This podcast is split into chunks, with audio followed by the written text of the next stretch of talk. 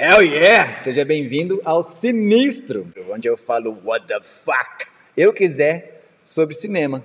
Eu sou Bruno Peixoto, você pode me encontrar também no arroba rachacuca. Hoje o papo é sobre Dry Martina, que é um filme, uma produção chilena e argentina, de, com direção do Tia Sandoval, distribuição do Netflix, certo? Hum. Você pode assistir por lá. Vamos aí!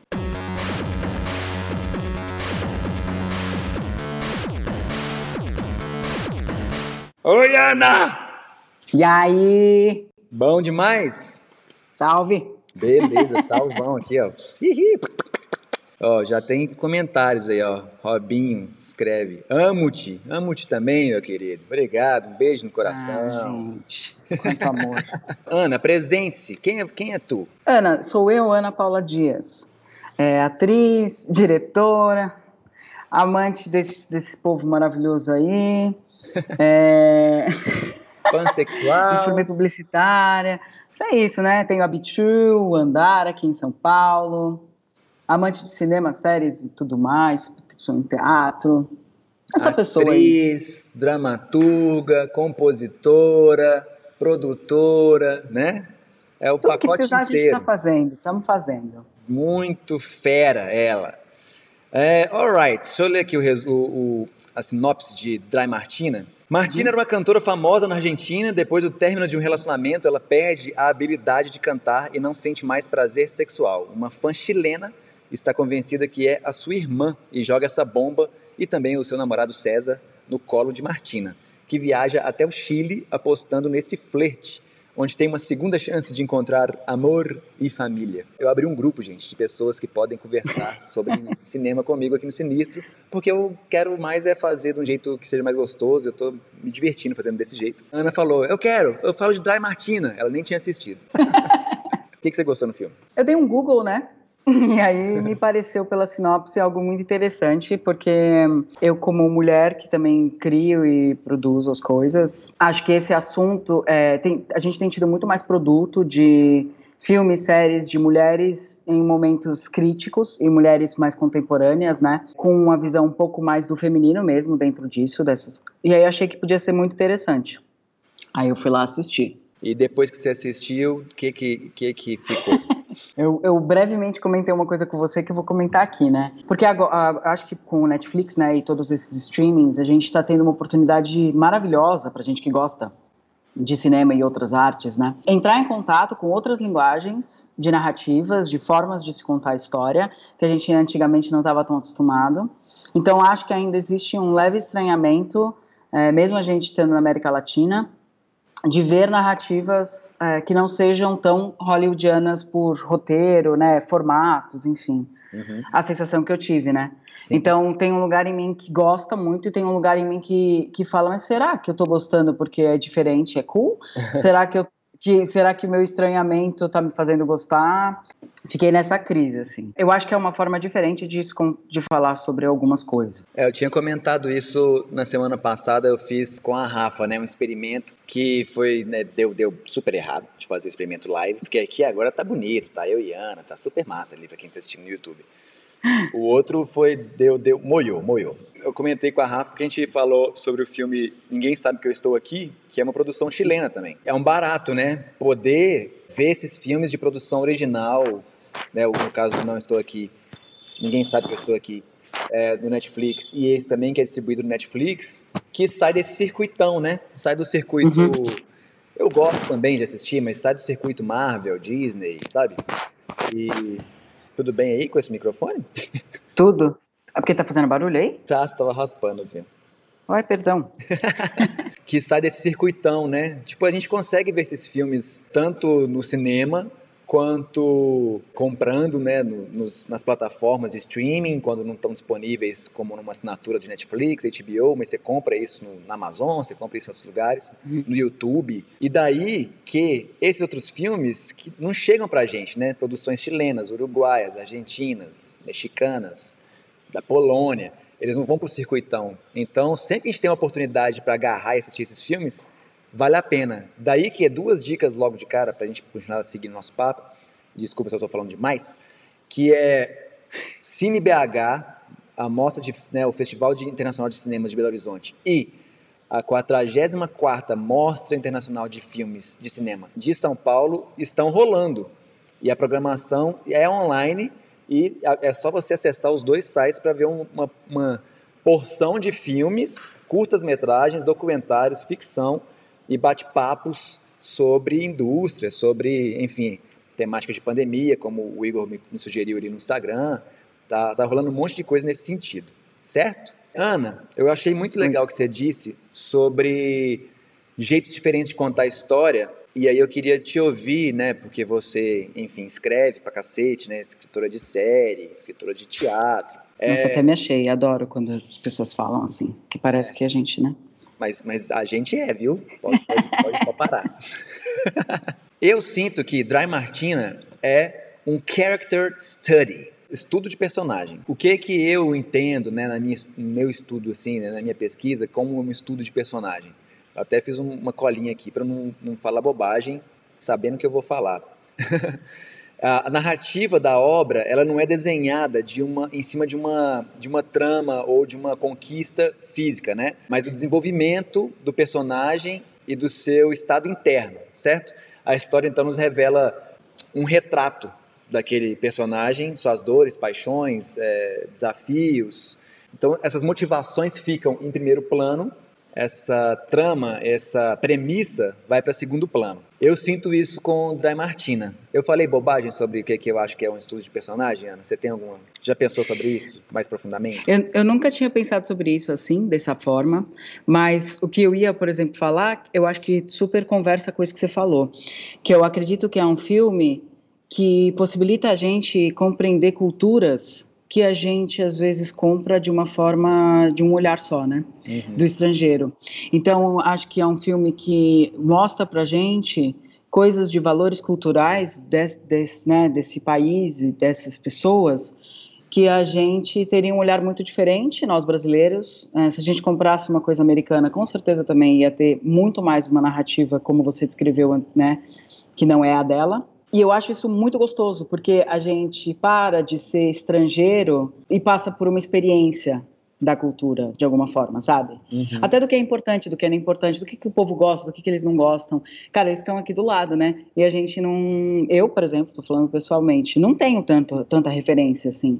Então, essa coisa de. Uh, tem o, o lance do futebol, essa questão da proximidade, né? De se atravessar, de ir e vir de como é que se consegue coisas num país desse. Eu achei muito interessante nesse sentido e que é sim uma jornada desse, desse personagem e com conflitos internos que não não tem um enredo do entorno que super se resolve, né? Não tem essa esse, essa trajetória do, arti, do, do herói, uhum. é, mas que traz um monte de reflexão interna mesmo. A sensação que eu tenho é que são é um processo interno que é colocado em vídeo. Eu gosto muito de pensar isso também. Além de ter nessa ideia que eu, tô, que eu disse sobre a gente conhecer mais, né, só sobre o personagem e não sobre a trama, mas uhum. só que tem todo o suporte para a história acontecer. E nesse lugar que, que é o. A gente está muito familiarizado, né? Com o americano, né? Com as histórias americanas, como elas vêm, a cultura americana uhum. disseminada em tudo quanto é lugar, de todo mundo precisa saber ícones americanos que a gente conhece, né? A gente vê o Hollywood Sign e sabe que é em LA, entendeu? Uhum. Tá. E aí eu vejo lá no, na, no, Chile um monumento histórico, eu não sei do que, que se trata, porque a gente não tem esse hábito, né? Claro que tem quem tenha, mas é, a gente não tem muito dessa esse contato né, com a cultura dos hermanos nesse sentido. Então, o filme é sobre o desenvolvimento dela, mas tem esse suporte cultural de Argentina e Chile, né? Tem um momento do filme que, que esse rapaz chileno, César, ele vai até a Argentina acompanhando a Fran, que é a namorada, para encontrar a Martina, e aí eles se desentendem e ele vai assistir um jogo de futebol. Tipo, para mim não quer dizer nada, mas para quem conhece, talvez seja um clássico lá, sacou? Assistir um Fla-Flu, assistir um, sei lá, um, Grenal, entendeu? Não, o que também me chamou a atenção é uma coisa que eu não sei falar espanhol e uma coisa que eu achei muito divertido foi como eles brincam com como existe diferença dentro de uma língua e que tem a ver com a cultura do local e que tem a ver com o nome né, da série. Eu acho que tem um, ele fica se referindo a isso para a gente também refletir sobre o que é o Dry Martina, uhum. né? Porque tem o óbvio, mas tem todos os outros pequenos lugares e como eu como mulher, né, tô olhando isso assim, talvez não tenha, não tenha essa leitura, mas é na Argentina ela tem um conceito sobre ela mesma, né, e essas questões dela dela ser seca, e quando ela chega no Chile tem uma outra interpretação sobre isso e que tem a ver para mim com essa coisa do personagem, da linha do personagem, que é como ela se vê vai se transformando a partir do olhar do outro que ela não conhece e que faz com que ela faça a viagem, né? Uhum. Me interessa a viagem fora e a viagem dentro, né? Sim, sim, sim. Tá, ela está em busca, né? O que, o que eu acho que também é essa característica do, do estudo de personagem é que a gente é apresentado as características do, do personagem né, no filme e, diferentemente de, um, de, um, de um, um arco né, que funciona como uma narrativa clássica, assim, de três atos e tudo, em que tem uma, uma busca por alguma coisa, a única coisa que ela que a gente, a gente sabe da satisfação dela, né? Não que ela busque isso, mas no primeiro contato que aparece de tipo, opa, aqui tem, né? Não tô seca vendo esse rapaz. Então tem essa busca que, que estimula ela a, a ir viajar. Você falou sobre um legal, uma coisa muito legal que é sobre o seu olhar, né, enquanto mulher assistindo filme, óbvio, né, e o meu que é de um cara assistindo filme, né. Entra num lugar que é muito, eu já fiz um, um, um, um, um live sobre Mulher Maravilha com a Bárbara Magri, em que a gente estava falando que Mulher Maravilha não é um filme feminista. Tava todo mundo falando, nossa, super feminista, ela regaça, ela faz e acontece e tal, e porra nenhuma. Ela, ela faz e acontece por causa do boy, sacou? E chega no fim do filme, quem mata o vilão é o boy. Então, tipo, não é feminista porra nenhuma. Tendo, né, conversando muito com a Rafa sobre questões feministas e, e, sendo muito sensibilizado por todas essas causas e tudo mais, tendo essa postura antimachista também, né, assim, eu fiquei tentando fazer essas leituras do filme porque não tem uma representação de positividade né, sobre a sexualidade feminina no filme. Porque ela tá frustrada, né? Ela teve uma carreira célebre, tá numa fase decadente em que ela não consegue cantar por conta de um término de relacionamento com um boy, traumatizou com esse rolê, não sente, não tem mais libido, né? Não, não sente apetite por ninguém, fica seca, daí vem o nome, o nome é genial, né? Dry Martina é muito bom. Tem uma banda é. que chama Dry Martina, eu tentei ficar relacionando, achando, eu pesquisei, mas é como igual você, eu também não falo espanhol. Então eu, fui, eu colocava Dry Martina banda e Dry Martina película e não achei nada a respeito das O relacionamento com os boys da vida dela fizeram ela ficar seca, né? De não ter prazer, porque ela teve um, um amor de pica que fica, uma frase super machista. Ela teve um amor desse e, e, secou. E aí encontra nesse cara uma oportunidade e aí ela vai atrás do cara, só que como uma predadora sexual mesmo, né? Tipo, ela meio que. Claro que não força o cara a fazer porra nenhuma. Só que ela ataca. Ela invade. Ela, é, é ela, ela, é, ela é. Como fala? Invasiva. É, tem um momento que é muito chave para isso, que é quando ela tá à vontade com ele, tá super vulnerável e ele, ele a provoca para contar um pouco sobre a história dela, ela conta a, a bibliografia sexual dela, né? E conta uhum. com todos os caras que ela transou e que isso acontece desde de adolescente e que ela dava para qualquer um na rua ela sentia tesão em, em, em, tudo que via e tal, não sei o quê, e ele fica espantado com aquilo. Então tem esses momentos controversos de se é um filme feminista, porque mostra a mulher explorando a sexualidade dela, mas se essa representatividade é accurate, né? É, é precisa correto, ou não, correto ou não. É uma sacada fazer esse paralelo que é bem óbvio, eu acho. E esses são os pontos fracos que eu acho do filme, né? Porque ele, ele joga, mas, mas é, não desenvolve. Por exemplo, uhum. do paralelo dela que é seca, que tem uma, uma gata que está no cio, né? E aí fica aquela coisa de levar a gata para o veterinário, castrar ou não castrar a gata. E esse espanto do César ao conhecer essa bibliografia dela. Você pensou a respeito disso? É engraçado, né? Porque existiu um conflito em mim, que acho que tem a ver com isso que você está falando, de achar que estava accurate ou não essa representação do feminino, assim, acho que foi isso de umas coisas que me incomodou, hum. porque, mas, quando eu te ouvindo agora, né, me vem uma sensação de que o incômodo talvez seja porque, como nós somos de uma educação machista, ainda existe muito conflito do que é, é nossa liberdade dentro das coisas, né, então, tipo, acho que sim, é um, um olhar feminista na hora que ela decide o que ela vai fazer da vida dela a hora que ela quer, mas acho que ainda estamos presos no lugar do machismo, porque ela, como mulher, se viu presa ao sexo para que tivesse as relações básicas dela. Para mim, essa cena é uma cena triste e muito poética e bonita ao mesmo tempo, porque esse lugar do seco, criativamente, que traz a secura criativa dela, é uhum. é trazida pela uma secura de tesão também, né? Que tem uhum. a ver com o que a gente estava falando um pouco antes, né? Daqui, de como o tesão pela vida, né? Essa pulsão da vida faz com que a gente tenha vontade de criar e vontade de explorar coisas. Ao, ao, mesmo tempo tem a irmã que também tem essa liberdade, mas também que não tem totalmente perdida. Ela está buscando uma origem e aí ela fica passando de galho em galho e usa e abusa, que tem uma liberdade.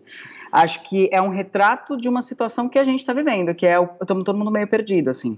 Tem um cara que é super apaixonado pela namorada, mas termina e aí quer voltar com ela, aí fica com a outra. É, acho que tá todo mundo meio perdido, assim. Então, para mim, é um filme onde retrata essa nossa geração dos perdidos, do que fazer com o sexo, amor e com as escolhas, né? De profissão, do, de para onde ir. Ao mesmo tempo que tem o contraponto do pai, da irmã. O pai da irmã é ótimo. Quem não viu, veja. Que tem um lugar de uma honra de, de tomar, né? De, de uma postura de, de criar, porque é, sabe? Uhum. É, de não se importar com as origens, ao mesmo tempo que ele é meio louco, pirado, ele poderia ser super julgado, como ele, né, como ela coloca. Isso eu acho uma coisa interessante. É, é, o filme, a narrativa do filme sempre coloca a gente no é bom ou é ruim? É bom ou é ruim? Sabe? Sim. Essa sensação que eu tive é tipo, ah, tá, agora eu vou entender. Putz, não entendi. Ah, tá, agora vai levar para algum lugar, mas não leva para lugar nenhum. Ah, tá, sabe? Tipo. Não, pensando sobre ele hoje para vir pro nosso papo, eu mudei de opinião sobre ele umas duas, três vezes também. Porque eu coloquei ele na lista, né? Eu queria falar sobre Dai Martina. Por quê mesmo?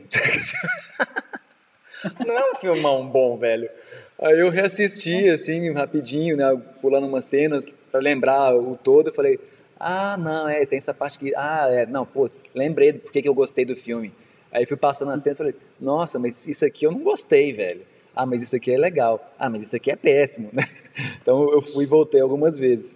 O que me interessa no, no filme, mais do que qualquer coisa, é essa possibilidade. Eu tenho gostado de falar mais sobre esses filmes nesse lugar, os filmes que eu vejo e falo assim, putz, quanto custou? Será que dá para fazer? Será que eu dou conta de fazer um filme assim? Claro que eu não estou falando para fazer esse filme do Dry Martina, né? Mas eu, é, eu, lembro muito da sensação que eu tive assistindo Francis Ha. Claro que também não estou falando que eu daria conta de fazer um Francis Ha. Mas eu estava nessa seca de tesão, né? Como a, a, a Martina tá, de tipo, de criação. E aí eu assisti Francis Ha e falei, caraca, velho, porra, é por isso que eu quero fazer cinema mesmo, eu quero fazer mais filmes assim. Nossa, dá, existia a possibilidade. Principalmente porque o Francis Ha foi feito com uma Canon 7D, né? Uma Canon 5D. Eu estava com uma 7D na época, isso em 2012. Então, quando eu vejo Dry Martina, assim como também outro filme que eu quero falar mais para frente, que é o uh, yo no estou aqui, né? Yo, ya, ya, ya, já não estou aqui. Não sei falar espanhol mesmo, né, Ana? Eu tristeza. eu nem tento. É, ou então esse mesmo que a gente conversou semana passada, né, que é o Ninguém Sabe Que Eu Estou Aqui, que são filmes possíveis, né? São filmes que não estão uhum. distantes do jeito que a gente pensa em produção. Me interessa muito isso, saca? Porque essa coisa de a gente conversar sobre estudo de caso, sobre o que que é o filme, se ele é bom, se ele é ruim, tipo assim, mas ele existe, né? Primeiro é isso, né? Tipo, o filme existe. do lance do estudo de caso é que você não precisa ter também uma história que seja um arco, que vá mudar, sabe? Você não precisa revolucionar, não precisa ser um, um roteiro tipo Casa Blanca, não precisa ser um roteiro Chinatown, não precisa ser um roteiro ah, né? Pode ser uma coisa, uma parada menor assim, né? E, e ficar naquilo e ver o que, que dá daquilo desenvolvido. Me interessa muito nesse lugar e faz sentido da gente estar tá batendo esse papo eu e Ana assim, porque eu enxergo ele quase como uma peça teatral, sabe? Porque cabe, né? Podia muito ser. Uhum. Porque é conciso. É, é, diferente de fazer, por exemplo, encontros e desencontros, para fazer ele em teatro é uma treta. Porque, além de ser no Japão e tal, né, a, a, o lugar influencia diretamente no entendimento, profundidade, complexidade dos personagens, história e tudo mais. E ele dita toda a estética, toda a atmosfera, a vibe daquilo e eles influenciam no resultado das interações dos personagens, né? Do, das motivações, do, das, das dores, como a gente estava falando sobre estudo de personagem. E esse não, porque embora ele, for, ele seja argentino-chileno, hora filmado na Argentina, hora filmado no Chile, Poderia ser Rio de Janeiro, poderia ser, sei lá, Recife, poderia ser Belo Horizonte, São Paulo, né? Então me interessa muito, é uma coisa que, que, que me toca muito nos filmes. Pensando nisso, se ele é bom ou se ele é ruim, em retrospectiva, eu acho que ele tem suas, seus, suas falhas. Mas é um filme bom, saca? Sim. É um filme gostoso é, eu de acho, assistir. Eu acho que tem a questão para mim, talvez, que seja da falha, se é, né? Vem, vem mais no lugar de. Existem muitos assuntos a serem explorados, uhum. por causa do jeito da narrativa, ele, eles são explorados muito superficialmente. Então, Concordo. Então, a sensação que eu tenho, né? De uhum. que não supre a gente nesse lugar de. Porque uhum. Você, você tem a questão da criatividade dela, do, da fama, de como as pessoas se relacionam com a uhum. imagem dela, de quem ela é, como ela lida com a fama. Aí tem a questão dela com o gato, tem a questão dela com as pessoas que trabalham, com, né, com o cara que trabalha com ela. Uhum. Aí tem a questão dela com ela mesma. Aí tem a questão dela com a mãe. Aí tem a questão dela com a irmã, a da irmã com o pai, a da irmã com a mãe, a da irmã com ela. Tem muita história acontecendo, que é meio que a vida, né? É. Então eu sinto que é, uma, é um filme que, é, que acho que eu concordo plenamente com você. Eu sou do pensamento de a gente não precisa de grandes produções para contar boas histórias, e eu acho que a gente tem que confiar na nossa trajetória produtiva, né, de produção, uhum.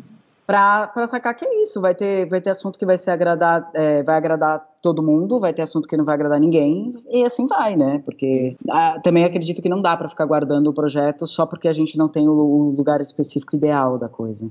É, é o criar dentro da limitação, né? Também, sabe? É. Tipo, putz, eu não tenho grana para fazer como eu gostaria. Mas, então, se uhum. essa história precisa dessa grana, que eu vou, vou correr atrás dessa grana. Mas se essa história pode ser adaptada para fazer de um outro jeito, putz, considere fazer de outro jeito, né? Tem um, um guia de cinema, né, de filmmaking do Robert Rodrigues, que é o cara que fez é, From Dusk Till Dawn, é o ah, como é que ele chama? Aquele filme lá com o Tarantino. É, Lembrou não aí? Sei. Não. Ah, não, esqueci.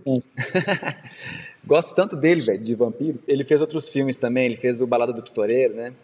E aí ele falava, cara, ele escreve os roteiros dele a partir dos recursos que ele tem. Então ele fala, um amigo meu tem um, um iate e um outro amigo meu tem uma moto, mas... Parece com a gente.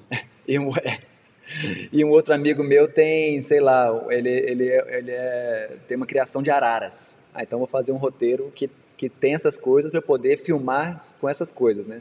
Ao Chamar um drink no inferno. Escrever um roteiro, imagina, eu e você aqui, Ana, escrevendo um roteiro de cinema sobre exploração de Marte, saca? Porra, velho, pode ser, se for quiche, né? Cabe no teatro, mas fazer no cinema é, é mais desafiador nesse sentido, né? Agora, isso que você falou também acho que é que pecou-se nesse sentido, né? Essas premissas que que não são desenvolvidas, porque uma coisa que me interessa muito nesse filme é a relação dela com a mãe, né? Pensando no artista, na relação com a mãe, a sombra que a mãe projeta e como é que ela vai se, se virar com isso.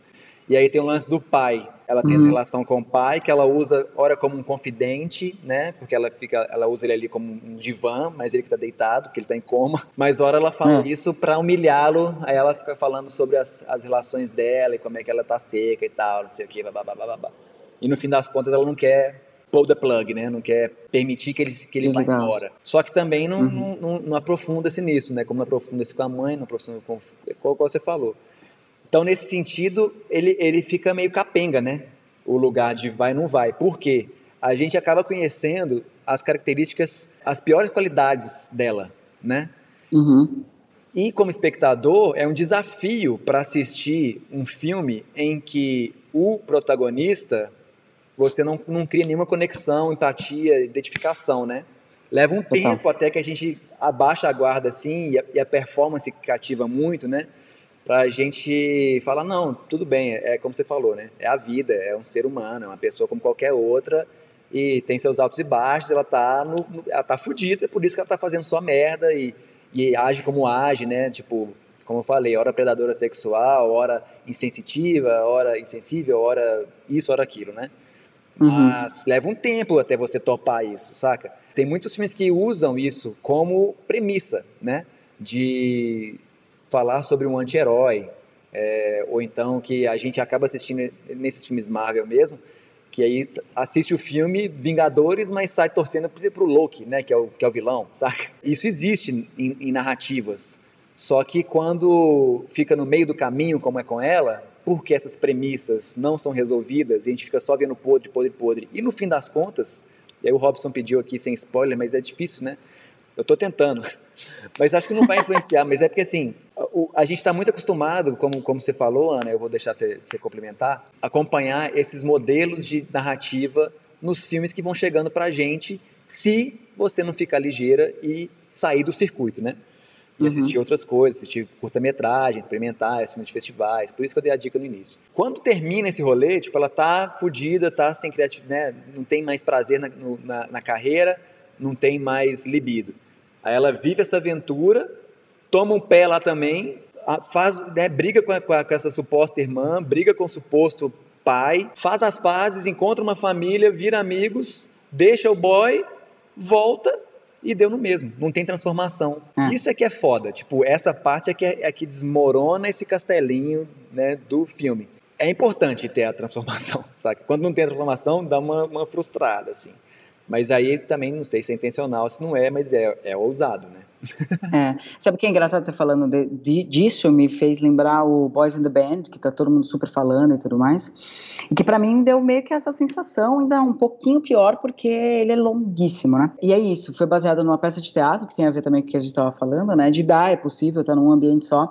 Só que aí você fica com os personagens super fortes, parece que alguma coisa vai acontecer e nunca nada acontece. E aí você tem uma, acaba o filme e você tem uma sensação de tipo, mas eu fiquei duas horas para ver isso? E, eu, e é isso? Uhum. A sensação que eu tive, né? Sim. E eu acho que o Dry Martina, ele, ela meio que coloca isso. A sensação que eu tive analisando o personagem, né, vendo a humanidade, é que é uma pessoa que, ela para mim é uma pessoa que não, ela só fez o um movimento por uma questão sexual mesmo, assim, por um tesão de pra transar gostoso. É, é, e não só um transar gostoso, é tipo, ele mexeu com ela mesmo. Só que a primeira contradição que veio, que não dá para tê-lo, ela volta porque ela não quer mexer em como ela tá para uhum. ela tá satisfatório, sabe? Uhum. Que é meio que que ela fez com a carreira, é meio que que ela faz com tudo na vida dela. Tipo, o gato some, ah, foda-se, achou. Ah, você sabe, tipo, o pai, é isso, o pai tá no coma, mas quero ou não quero, não sei, uhum. também foda-se, vou, vou empurrando com a barriga, sabe? A sensação que eu tive é que ela é uma pessoa que para ela, ela pode ficar empurrando com a barriga, a vida. Pois é, que é um lance que eu, que eu fiquei pensando também, né? Por conta de ter essa, vivido essa experiência de celebridade, ela, ela, ela teve muitos sims para os mimos, né? De estar tá agora. Ela tem 40 anos, a atriz, né? A Antonella Costa, acho. Ela é italiana. Hum. Como ela já experimentou, experienciou isso tudo, ela encontra nesse, nesse lugar que, tipo, não satisfaz, né? Nada, nada satisfaz mais desse jeito, né? Então, hum. tem um acerto nessa construção da alienação do personagem sobre sexualidade, estima, confiança e segurança, porque já tendo experimentado o bônus da celebridade muito cedo, ela teve esses mimos atendidos antes da hora, antes da maturidade que ainda lhe falta, sabe? Quando ela queria e não uhum. quando precisava. E aí agora, quando ela encara essas partes que ela não viveu, porque ela só recebeu sim, sim, sim, sim, transou com todo mundo e pá, não sei o quê. Agora, quando alguém desafia ela nesse lugar de tipo do relacionamento, da afetividade, de, de aceitar coisas, né? Então, quando ela vai lá, eu gosto muito dessa parte, que ela vai assistir o show da Las Martinas, na Argentina, né? As banda, a banda tocando as músicas dela, a banda passa por ela, não reconhece ela, né? E tá lá o pai, né? O Dançando pai, com ela, assim, ela se divertindo, tipo, ela aceitou, né? Aquela parte é bonita, tipo, ali é quando você espera, né? Que, ah, vai desenvolver daqui para frente, ela vai aprender. E aí não tem essa transformação, né? Mas isso pode ter a ver com o que a gente estava falando lá no começo, que é esse retrato que eu acredito que é uma geração que a gente está meio morno, assim. Uhum. As pessoas estão meio mornas, sabe? Tipo, te, existe um ideal do que deveria ser a perfeição da vida, não, não se atinge porque é, fica quase criança mimada, assim. Nesse sentido. É o senso de entitlement, faz né? sentido né? ser assim. É, nesse sentido faz sentido ser assim o filme, entende? Sim. Ela, ela quase que não fez por merecer e tudo bem. Então, acho que, que a conclusão do, desse rolê, esse lugar de é um filme bom ou ruim, interessa menos. A discussão sobre ele é muito boa. e é por isso que a gente faz. E aí toma um Sky Martini e vive enquanto você assiste. pois é. Então acho que é isso, né, Ana? Mais alguma observação? É. Para quem quiser, sei lá, ver filmes sobre seres humanos complexos, mas nem não tão profundos, eu acho que é um filme legal de ver, sabe? A complexidade de, de quem nós somos, uhum. sem muita profundidade. E eu acho que é ok, porque às vezes a gente não precisa ser tão brilhante assim. Yes, concordo. Você não precisa mudar a vida de todo mundo a toda hora, né? Você pode fazer só, só o seu ali, ficar de boa, experimentar. Esse é o quarto filme desse cara, né? Do Tia Sandoval. Na verdade é o terceiro, mas ele acabou de fazer um outro. Eu não conheço os outros filmes dele. Mas é isso, né? Tipo, é fazendo, testando, criando, continuando e, e vai vendo o que dá. que tem a ver com o negócio do artista que a gente estava falando, porque é, é, irônico, né? Ela é uma pessoa que mudou muitas vidas uhum. e a vida dela em si a mudança não é nesse mesmo tanto. Então, talvez isso também tenha super a ver com o filme, né? Ela super muda a vida da irmã, que, que se locomove inteiro para ir lá achar ela. Ela move bandas, né? As pessoas cantam a música dela. E que tem muito a ver com essa idealização da arte transformadora que todo mundo ambiciona e que subjuga a arte que está cumprindo a função, talvez, do, da reflexão mínima, ou do entretenimento, do relaxamento, ou do fazer pelo que você tem vontade de se expressar no mundo, sabe? Uhum. E não necessariamente você precisa ser tão reconhecido assim, enfim. Viajei agora aqui, mas me vem muito isso também. Ah, excelente. Então é isso, gente. Acho que ficamos por aqui. Obrigado, viu, Ana? Obrigada a você. Depois a gente faz convite. mais. É isso então, fico por aqui. Valeu. É nós.